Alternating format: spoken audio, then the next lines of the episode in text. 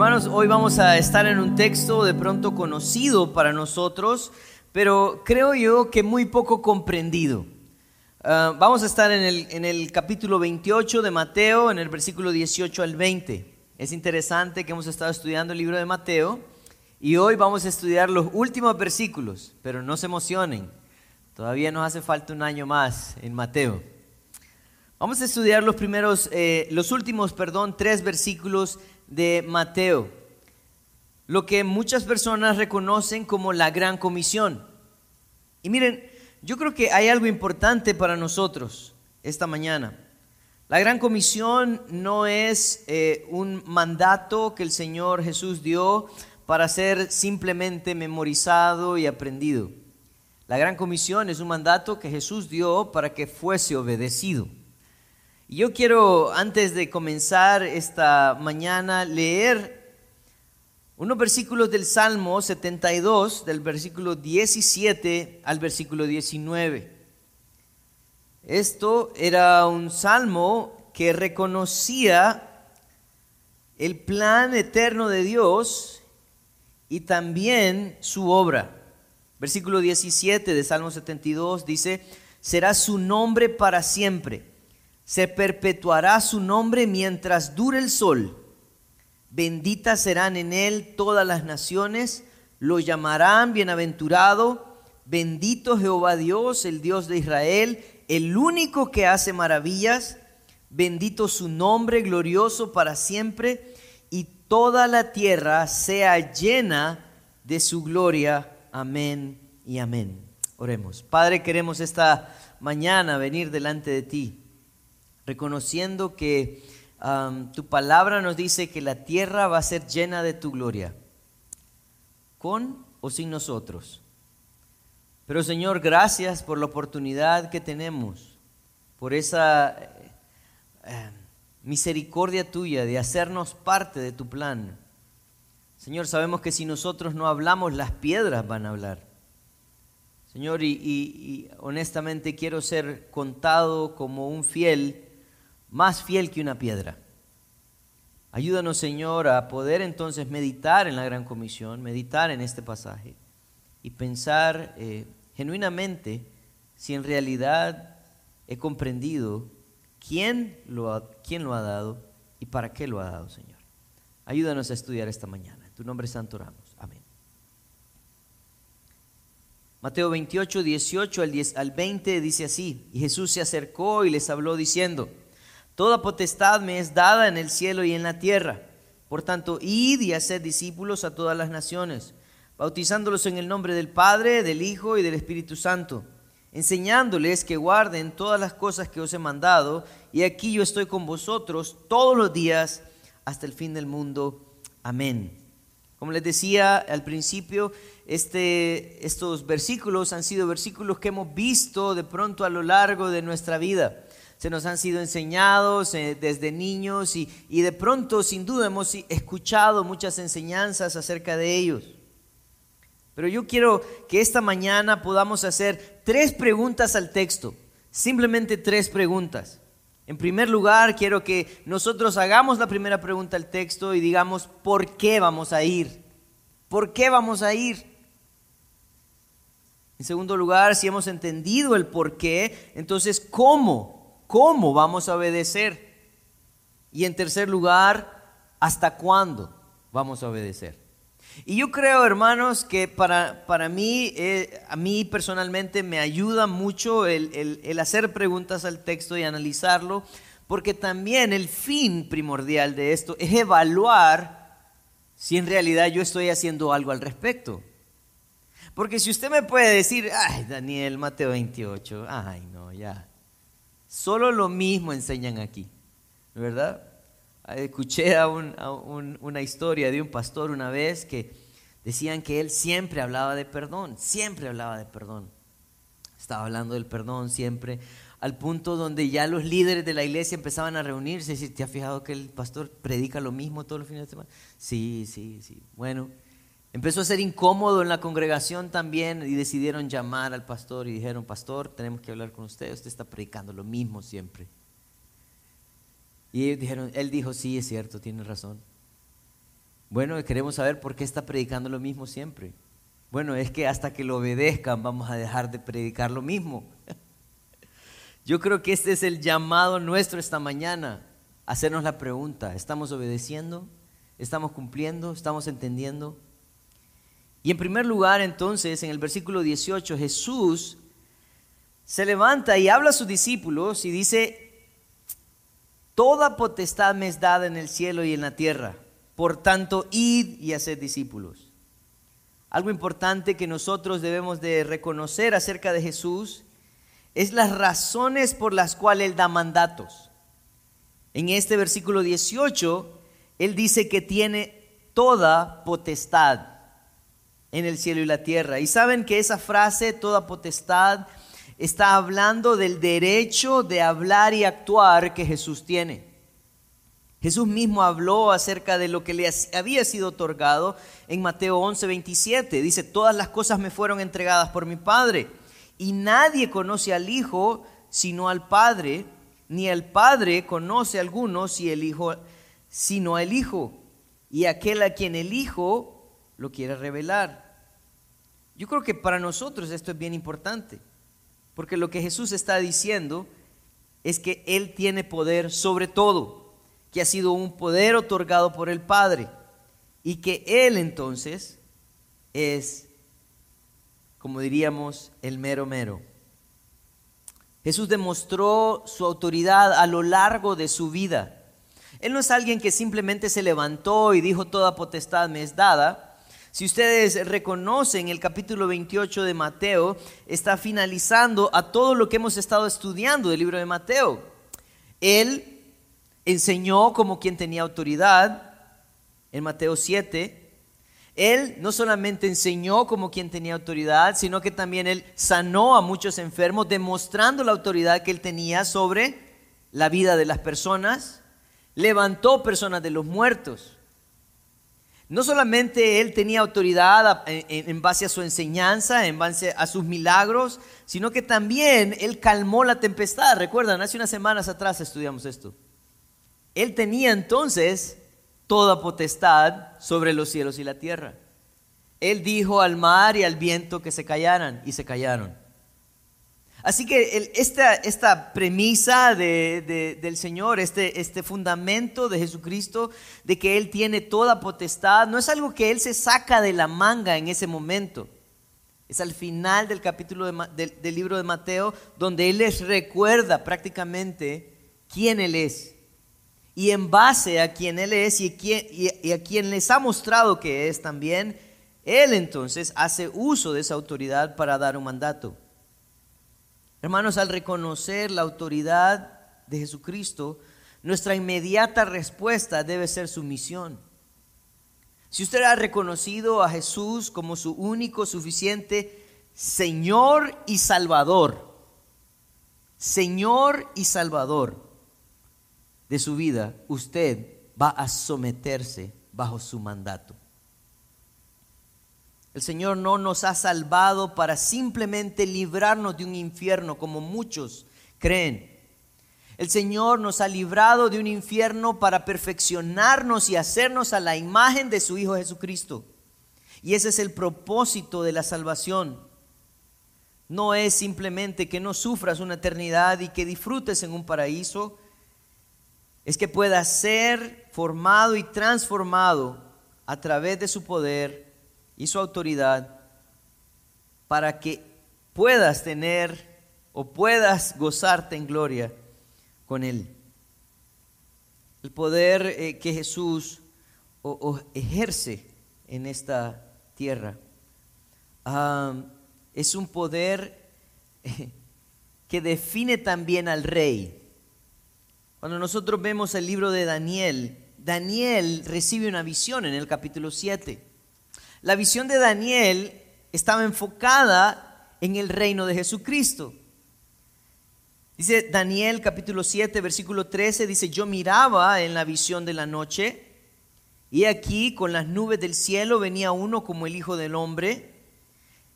Yo quiero que subraye esa frase, Hijo de Hombre que vino hasta el anciano de Días y le hicieron acercarse delante de él y le fue dado dominio, gloria, reino para que todos los pueblos, naciones, lenguas le sirvan. Su dominio es dominio eterno que nunca pasará y su reino uno que no será destruido. En el versículo 30 de Mateo 24, también Mateo está hablando acerca de los últimos tiempos. Y él dice, entonces aparecerá la señal del Hijo del Hombre, de quien hablaba Daniel, en el cielo.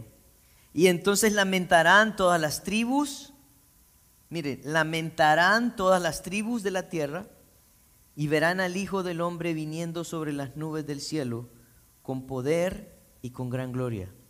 Yo quiero preguntarte, ¿cuál es el alcance de la autoridad y el poder de Jesús? Él dice que Él va a levantar un reino, que se le ha sido dada todo dominio, gloria, para que todos los pueblos y naciones, dice Daniel, le sirvan. Pero en Mateo dice que cuando este hombre ven, cuando el Hijo del Hombre venga del cielo, dice, lamentarán todas las tribus de la tierra. La pregunta es, ¿por qué se lamentan? ¿Por qué no se gozan de que venga el Hijo de Dios? Por la razón por la cual se lamentarán es porque Él tiene el poder también para juzgar. Juan 5, 22 y 23 dice, porque el Padre a nadie juzga, sino que todo el juicio dio al Hijo, para que todos honren al Hijo como honran al Padre. El que no honra al Hijo no honra al Padre que le envió. Jesús tiene la autoridad y el poder también para un día juzgar la vida de cada persona. Y es por eso que en base a esa autoridad y en base a ese poder, Él hace el mandato. Hermano, yo quiero decirte, esto recae entonces en una responsabilidad individual de cada uno de sus discípulos, cada uno de los miembros entonces de este reino, de anunciar este mensaje hasta que Él venga. A veces pensamos que esto es algo lejano, pero ¿qué sucede si hoy Cristo viene? Si hoy Cristo viene. ¿Cómo te encuentra? ¿O cómo encontrará los tuyos? ¿Qué tan fiel te encontrará obedeciendo y sometiéndote a su autoridad? Yo creo que para nosotros, en realidad, esta es una información clave en el destino eterno de las personas que nos rodean. Saben, a veces yo creo que nosotros no pensamos esto de una manera eterna. Pero el impacto que puedes tener en alguien puede ser para una eterna salvación o un eterno juicio. Y yo creo que nosotros somos responsables de vivir una vida delante de Él, sometidos a, su, a su señorío, porque reconocemos también lo que Él nos ha mandado. Pero ¿cómo hacerlo? Esa sería nuestra pregunta entonces. Si esta mañana usted dice, bueno, sí, pastor, tiene razón, yo reconozco a Jesús como mi único Señor y Salvador, pero yo no sé cómo hacer discípulos. Hermanos, esto es lo especial de la palabra de Dios, que no hay mandato que el Señor dé en su palabra que no nos explique cómo hacerlo. Versículo 19 y 20 dice, por tanto, id y haced discípulos a todas las naciones bautizándolos en el nombre del Padre y del Hijo y del Espíritu Santo, enseñándoles que guarden todas las cosas que os he mandado. Versículos 19 y 20 contienen cuatro verbos. Y yo quiero que usted los vea conmigo. Y si usted quiere subrayarlos en su Biblia, esto es importante. Porque reconocería su responsabilidad. Primer verbo es id. Segundo verbo es hacer discípulos de todas las naciones. Tercer verbo estaría en, el, en el acto de bautizarlos en el nombre del Padre, el Hijo y el Espíritu Santo. Y el cuarto, versículo 20, enseñándoles que guarden todas las cosas que os he mandado. Miren, esto es importantísimo para nosotros. Porque estos cuatro verbos tienen un verbo principal. Los demás tres son dependientes de este verbo. El verbo principal, hermanos, es hacer discípulos. Los demás tres verbos son participios. Quiere decir que estos apoyan al verbo principal para llevarse a cabo el mandato. Pero ustedes pueden decir, Daniel, pero, pero pareciera que el verbo principal es ir, porque si usted no va, pero hermano, usted puede ir, pero no hacer discípulos. Hace unos años nosotros conocimos a una, a una persona que estaba en un lado de África. Estuvo ahí varios años. Y cuando vino a visitar la iglesia, porque habíamos estado apoyando, le hicimos la pregunta, ¿cuántos discípulos dejó? Y ella dijo, ninguno. ¿Ninguno? Sí, es que era peligroso. Eh, si ellos sabían que eras cristiano, ellos podían matarte. Si ellos sabían que eras cristiano, te excluían y, tenías incluso el peligro de expulsarte de la nación. Nosotros le preguntamos, bueno, pero ¿qué hizo? Una semana antes de venirme le compartí el Evangelio a la persona que vivía conmigo. ¿Saben qué, hermanos? Uno puede ir y no cumplir el mandato. No cumplir el mandato porque tenemos miedo, porque nos avergonzamos del mensaje o simplemente porque no creemos que es importante para las personas que nos rodean. Es importante ir, hermanos, porque ir denota también esa acción de dejar la conformidad y, mi bienestar propio, personal, para cumplir un mandato. Es importante ir. Pero hermanos, el mandato es hacer discípulos. El mandato es hacer discípulos. Y cuando nosotros meditamos en, en, esta palabra de hacer discípulos, no podemos, no podemos obviar tratar de explicar lo que significa ser discípulos. Juan 8:31 y 32, dice, dijo entonces Jesús a los judíos que habían creído en él, si vosotros permanecéis en mí y mi palabra, y en mi, permanecéis en mi palabra, perdón, seréis verdaderamente mis discípulos y conoceréis la verdad y la verdad os hará libres. Algo especial que está haciendo ah, el Señor al hablar a estos judíos que creyeron en Él, pero que después trataron de matarlos, si ustedes siguen leyendo los versículos, es que les explica cómo se convierte un discípulo en un, en un genuino discípulo. Porque hay discípulos falsos. Él dice, les dijo, si vosotros permanecéis en mi palabra, seréis verdaderamente mis discípulos. ¿Qué significa permanecer? Esto no es un acto aislado. Esto no es algo que haces una vez a la semana. Esto es algo que estás haciendo constantemente permaneciendo en su palabra.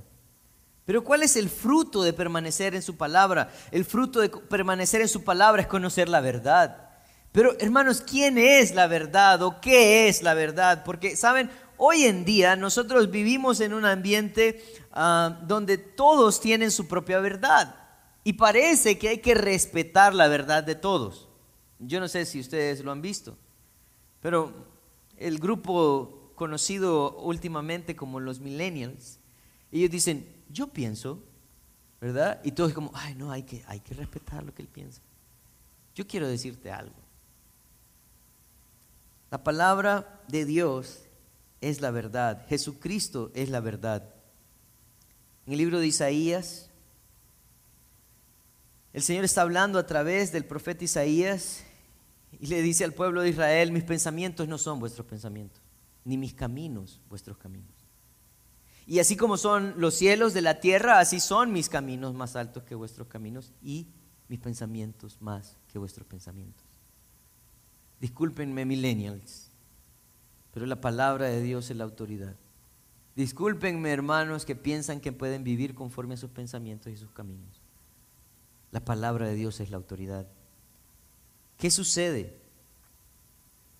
Cuando nosotros llegamos al pleno conocimiento de esta verdad, cuando ponemos a la Biblia como la autoridad, el versículo 32 siempre de Juan 8 dice, y la verdad os hará libres.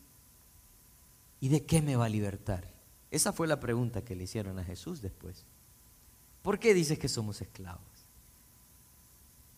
Jesús dijo, todo el que comete pecado, esclavo es del pecado. El Señor quiere libertarte de tu pecado y hacerte un discípulo suyo.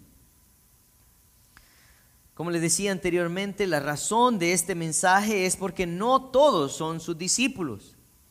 Cuando nosotros estudiamos la palabra de Dios, encontramos que los discípulos encontraron dificultades. Y muchos, más que otros, deciden alejarse del Señor. Cuando las dificultades vienen a tu vida, lo que haces es muchas veces echarle la culpa a Dios, ¿verdad? Y en otras ocasiones lo que haces es que te desanimas y te apartas, ¿verdad? Un poco, te alejas y dices, no, solo estoy un poco lejos. Pero la verdad es que cuando nos alejamos del Señor, totalmente perdemos el rumbo. Juan 6, 66 dice, desde entonces muchos de sus discípulos volvieron atrás y no andaban con él. Era, parece, una acción que él reconocía que iba a ser ah, evidente cuando él empezara a hablar su verdad, testificar acerca de quién era él y hablar de la responsabilidad que tenía cada uno de sus discípulos. Hermanos, hacer discípulos es llevar a las personas a confiar en Jesús y convertirse entonces en personas sometidas a la autoridad y el señorío de Él. Eso se ve replicado también en la iglesia primitiva. Ese era el trabajo de, de Pablo y Bernabé en el primer viaje misionero. Si nosotros vamos a Hechos, capítulo 14, versículo 21, dice, y después de anunciar el Evangelio a aquella ciudad y hacer muchos discípulos, volvieron a Listra, a Iconio, a Antioquía, confirmando los ánimos de los discípulos, exhortándole que permaneciesen en la fe y diciéndoles, es necesario que a través de muchas tribulaciones entremos en el reino de Dios.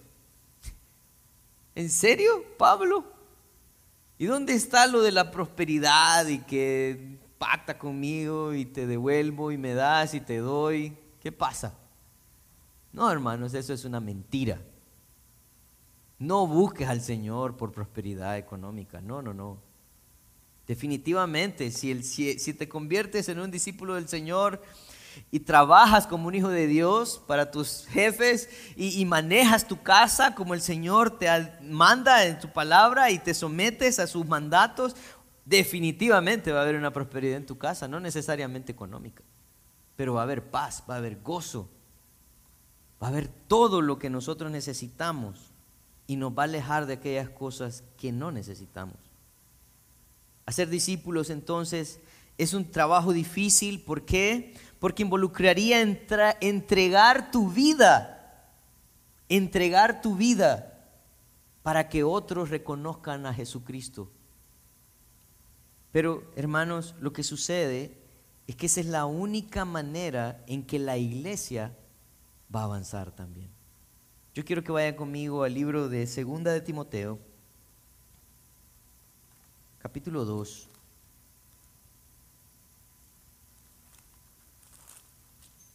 versículo 1 y 2. Perdón. Dice, tú pues, hijo mío, esfuérzate en la gracia que es en Cristo Jesús. Lo que has oído de mí ante muchos testigos, esto encarga a hombres fieles que sean idóneos para enseñar también a otros.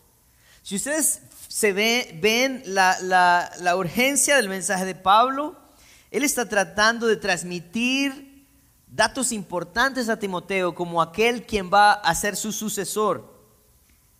Y él está diciendo, miren, cuenten, dice, lo que has oído de mí ante muchos testigos, dice. O sea, Pablo, la primera generación, Timoteo, la, segunda generación, esto encarga a hombres fieles, o sea, busca una tercera generación que cuiden de la cuarta generación. ¿Saben por qué los negocios familiares a veces no duran? porque no se preocuparon por la siguiente generación. Pero el Señor es claro en su mandato. Y saben que el, mensaje nuestro esta mañana está enfocado en el cumplimiento de la gran comisión y si nosotros, hermanos, como iglesia no estamos haciendo discípulos, somos una iglesia muerta. Si usted está aquí pero usted no quiere tomar un discipulado, llevar una clase, compartir el Evangelio con otros, se equivocó de club. Hay algo importante que quiero compartir con ustedes. Miren, la iglesia no salva a nadie, pero la iglesia sí confirma la salvación que Dios concedió a los hombres. Y yo quiero volvérselos a decir. La iglesia no salva a nadie, pero la iglesia sí confirma la salvación que Dios concedió a los hombres. ¿Qué significa esto? Que usted puede venir a la iglesia todos los domingos y lo felicito. Pero si lo que usted tiene aquí cada domingo no tiene un impacto en cada día de la semana, hermano, está perdiendo el tiempo. También se equivocó de club. El deseo de Dios es que la iglesia pueda tener un impacto significativo en la sociedad. El deseo de Dios es que hayan personas que estén compartiendo y comunicando el mensaje de Jesucristo y transformando sus propias vidas a través de la obediencia. Hay personas que me dicen, Daniel, pero yo siento que Dios es, no me está escuchando. Yo siento a Dios lejano. Yo quiero decirte algo, hermano. Yo no creo que Dios se aleja, pero yo creo que nosotros sí. Cuando nosotros vemos algunos versículos, nos vamos a dar cuenta que, que el propósito de hacer discípulos era llevar a las personas a que pudieran ellos mismos comprobar quién es Dios, su palabra, a través de la obediencia. Otro aspecto importante que nosotros encontramos aquí, aparte de ir a ser discípulos, dice que también debíamos bautizarlos en el nombre del Padre, el Hijo y el Espíritu Santo. Nuevamente quiero decirte, hay personas que pueden bautizarse, pero no necesariamente creer en Jesucristo como su Señor y Salvador. Hay muchas personas que pueden actuar de una manera protocolaria en la iglesia para sentirse que son parte de un grupo, pero no necesariamente creer nada de lo que aquí se enseña. Cuando nosotros vemos en el libro de Mateo, en el capítulo 3, versículo 6, Juan el Bautista está ahí predicando desde el desierto. Y miren lo que dice el versículo 6 de Mateo 3. Dice, y eran bautizados por él en el Jordán confesando sus pecados. Juan el Bautista estaba haciendo su tarea, él estaba predicando la palabra de Dios y habían personas que venían al arrepentimiento y decidían bautizarse. Un dato interesante es que Juan el Bautista, Bautista no era su apellido, así le llamaban por la acción que él hacía, era Juan el Bautista, el que bautiza. Para que quites eso de la lista, por favor. Pero para Juan el Bautista era importantísimo que las personas reconocieran en primer lugar sus pecados y su necesidad de estar a cuentas con el rey. En el versículo 7, siempre de Mateo 3, dice esto, dice, al ver Juan el Bautista que muchos de los fariseos, de los saduceos, venían a su bautismo, les decía, generación de víboras, ¿quién os enseñó a oír de la ira venidera? Haced pues frutos dignos de arrepentimiento y no penséis decir dentro de vosotros mismos, Abraham tenemos por padre, porque yo os digo que Dios puede levantar hijos a Abraham aún de estas piedras. Yo no sé cómo te sentirías si el día de tu bautismo el pastor dijera, vamos a bautizar esta culebra. Eh, de pronto no es como el mejor ejemplo, ¿verdad? Pero ¿qué es lo que Juan el Bautista reconocía? Lo que Juan el Bautista estaba reconociendo de ellos es que no habían frutos dignos de arrepentimiento. Lo que Juan el Bautista estaba reconociendo de este grupo es que ellos querían ser parte del protocolo para ser llamados hijos de Dios. Él los reprende y les llama entonces a, ver la importancia de una vida cambiada y no tener su confianza puesta en su genealogía. Dice, Abraham tenemos por padre, porque yo os digo que Dios puede levantar hijos de Abraham aún de estas piedras. No digan que son hijos de Abraham. ¿Ustedes creen que porque su padre Abraham fue obediente a Dios, esto se transmite por osmosis? No. Es algo personal. Es algo que nosotros debemos de también anhelar. El bautismo no salva, hermanos. El bautismo es un testimonio público de tu fe. El bautismo es algo que debe de tomarse también seriamente. Porque estás diciéndole a la iglesia, yo he decidido morir a mí y ahora vivir para el Señor. Es una imagen de la muerte y la resurrección de Cristo. Pero por último, Él dijo el versículo 20, enseñándoles que guarden todas las cosas que os he mandado. Y aquí yo estoy con vosotros todos los días hasta el fin del mundo. La importancia entonces de enseñar a la iglesia a cómo vivir para el Señor es justamente eso. El convencimiento de la necesidad y la oferta de Dios, de su salvación a través del Evangelio, también el conocimiento de este testimonio público y la necesidad entonces de hacer todas estas cosas se centra en lo que la palabra de Dios nos enseña.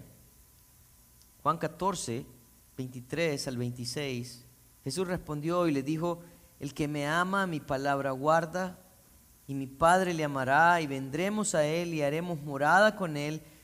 El que no me ama, no guarda mis palabras, y la palabra que habéis oído no es mía, sino del Padre que me envió. Os he dicho estas cosas estando con vosotros. Mas el consolador, el Espíritu Santo, a quien el Padre enviará en mi nombre, él os enseñará todas las cosas y os recordará todo lo que os he dicho. Hay algo bien bonito en estos versículos. ¿Por qué? Porque está hablando acerca del efecto que iba a tener la palabra de Dios en los discípulos que habían aprendido de Jesús. Él estaba diciendo, ¿saben? Yo dediqué el tiempo para enseñarles. Yo les lavé los pies. Yo caminé con ustedes. Yo pagué mis impuestos. Yo les enseñé todo. Les enseñé cómo perdonar, cómo amar, cómo testificar, cómo hablar en verdad, cómo reprender a los mentirosos. Les he enseñado. Y él dice, yo no voy a estar con ustedes, pero y habla de la obra del Espíritu Santo. Y saben, Juan 16 habla de la obra del Espíritu Santo como esa obra de convencernos de pecado, de justicia y de juicio. Y yo creo, hermanos, que nosotros Necesitamos fundamentalmente la palabra de Dios. Salmo 119 dice, lámpara es a mis pies tu palabra y lumbrera a mi camino. Juan 17, 17, Jesús orando por sus discípulos, él dice, santifícalos en tu verdad, tu palabra es la verdad. Pero esa verdad, hermanos, tiene que ser transmitida no solamente verbal, sino también en nuestra vida. En Mateo 5 y 16 Jesús también habló diciendo, así alumbre vuestra luz delante de los hombres, para que vean vuestras buenas obras y glorifiquen a vuestro Padre que está en los cielos. Era esa vida de obediencia la que iba a mostrar quiénes eran sus hijos y por qué era tan importante y necesario ese mensaje para el mundo. Hebreos 9, Hebreos 5:9 dice, "Y habiendo sido perfeccionado, vino a ser el autor de eterna salvación para todos, para todos los que le obedecen." ¿Quiénes son los salvos? Los obedientes. Los obedientes. Vamos a nuestra última pregunta entonces. Y de pronto esta pregunta eh, es importante, ¿saben por qué? Porque a veces nosotros planeamos nuestra vida, ¿verdad? Y decimos, bueno, yo me voy a jubilar a los tantos años, ¿verdad? Yo voy a, trabajar eh, de tal hora a tal hora, voy a hacer lo que lo que me parezca bien, ¿verdad? Solo tengo un tiempo donde necesito ser responsable y después puedo disfrutar. Eh, yo estaba pensando en mi retiro cuando leí estos versículos y me olvidé de ellos. ¿Por qué? Porque Jesús dice, y aquí yo estoy con vosotros, dice, todos los días hasta el fin del mundo. Amén. El deseo del Señor es que nosotros llevemos a cabo este mandato, dice, hasta el fin del mundo. Y en, otros, en otra manera de traducirlo también podría decirse hasta la consumación de los tiempos. Esto es bonito. Porque Él está diciendo, hasta que yo cumpla todo, hasta que yo lleve a cabo mi plan, en ese momento, hermanos, nosotros podemos decir, ok, ya estuvo. Pero antes de eso, a menos de que el Señor no lo llame a su presencia antes o Él venga, esas son las únicas dos formas que usted puede terminar de hacer esto. El Señor quiere que nosotros estemos trabajando. Primera Tesalonicenses 4, 16, 17 dice, porque el Señor mismo, con voz de mando, con voz de arcángel y con trompeta de Dios, descenderá del cielo y los muertos en Cristo resucitarán primero. Luego nosotros, los que vivimos, los que hayamos quedado, seremos arrebatados juntamente con ellos en las nubes para recibir al Señor en el aire. Y ahí estaremos siempre con el Señor. Por tanto, alentaos unos a otros con estas palabras. ¿Saben lo que dice Pablo a, los tesalonicenses? Anímense, anímense, sigan adelante hasta que sea la consumación de los tiempos. Yo creo que para nosotros esta parte es bien importante, porque tendemos a ser inconstantes en las cosas de la vida, ¿sí o no? ¿Cuántos de nosotros decimos, en enero empiezo la dieta? ¿Qué pasa enero 3? ¿verdad? Voy a empezar a hacer ejercicio, ¿verdad? El lunes comienzo. Y de pronto fuiste el lunes, ¿verdad? Somos inconstantes, pero no podemos ser inconstantes en este mandato. ¿Por qué? Porque el deseo de Dios es que nosotros podamos ser hallados fieles. Mientras Él venga, hermanos, Él nos ha provisto de medios de gracia. Un medio de gracia es su palabra, ya lo hemos dicho. Otro medio de gracia es la oración. Jesús cuando iba a ser crucificado, él tomó a sus discípulos y les dio un consejo y les dijo, velad y orad para que no caigas en tentación. Saben, el problema de caer en tentación es que eso nos desanima, nos aleja, nos enfría, nos mantiene pensando que Dios no nos puede perdonar. La tentación es engaño del diablo que quiere mantenerte alejado de tu Creador. Pero la oración es un medio de gracia que Él nos ha dado para mantener una comunicación constante con Él.